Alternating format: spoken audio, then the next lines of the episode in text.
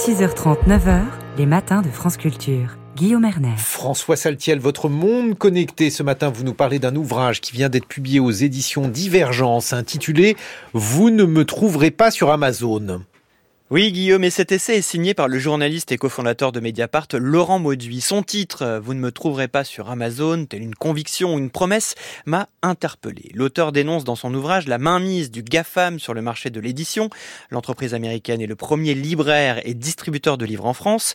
Et le titre reprend un appel qui a été lancé en novembre 2020 par 80 maisons d'édition qui ont refusé de vendre leur catalogue sur la plateforme. Un engagement fort pour pointer les dérives de la firme qui entretient la précarité de milliers d'emplois suivi à la trace dans de sombres entrepôts. L'initiative des éditeurs voulait également sensibiliser l'opinion sur l'impact écologique de la multinationale, l'enrichissement démesuré de son patron qui ne participe que maigrement à l'effort collectif de l'imposition. Bref, une situation dominante qui ne correspond pas aux valeurs des éditeurs et à la libre circulation des idées. D'ailleurs, Mauduit signale avec malice que de nombreux éditeurs de gauche qui publient des essais présentant les effets ravageurs du capitalisme n'ont aucune gêne à faire distribuer leurs livres par un des groupes les plus emblématiques de ce système prédateur.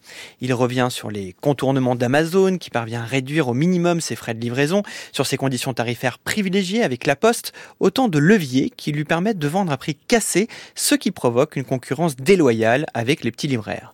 Sans parler de la menace qui pèse sur les librairies qui doivent rester des lieux de rencontre, d'échange et de débat. Cette mutation se déroule sous les yeux des pouvoirs publics. À cet effet, euh, Mauduit nous rappelle qu'Emmanuel Macron a discrètement décoré il y a un an Jeff Bezos, le patron d'Amazon, des insignes de chevalier de la Légion d'honneur. Des pouvoirs publics qui laissent aussi s'opérer la concentration du marché de l'édition, laissant les pleins pouvoirs à un autre milliardaire. Un autre milliardaire qui se nomme Vincent Bolloré, également très présent dans l'ouvrage de Laurent Mauduit. Oui, le journaliste résume la situation en une phrase. Le monde de l'édition, très concentré, est pris en tenaille entre Bolloré d'un côté et Amazon de l'autre. En prenant le contrôle d'Achette, Bolloré a renforcé ses positions et poursuit son agenda politique.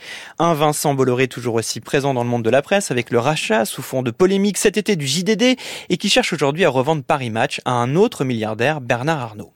Dans une seconde partie du livre, l'auteur s'intéresse à l'influence des milliardaires sur la presse française, mais également à l'impact des GAFA comme Google et Facebook qui financent certains titres de presse à coût de plusieurs millions d'euros par an.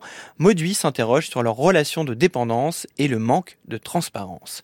Petit bémol tout de même, avant de refermer, vous ne me trouverez pas sur Amazon, je l'ai cherché sur Amazon et figurez-vous que je l'ai trouvé proposé à la vente, comme quoi on n'échappe pas si facilement aux géants tentaculaires. Et alors pour éclairer ce paradoxe, François, eh bien vous poserez la question à Laurent Mauduit, qui sera l'un de vos invités ce soir dans le meilleur des mondes. Ça sera bien sûr à 21h sur France Culture.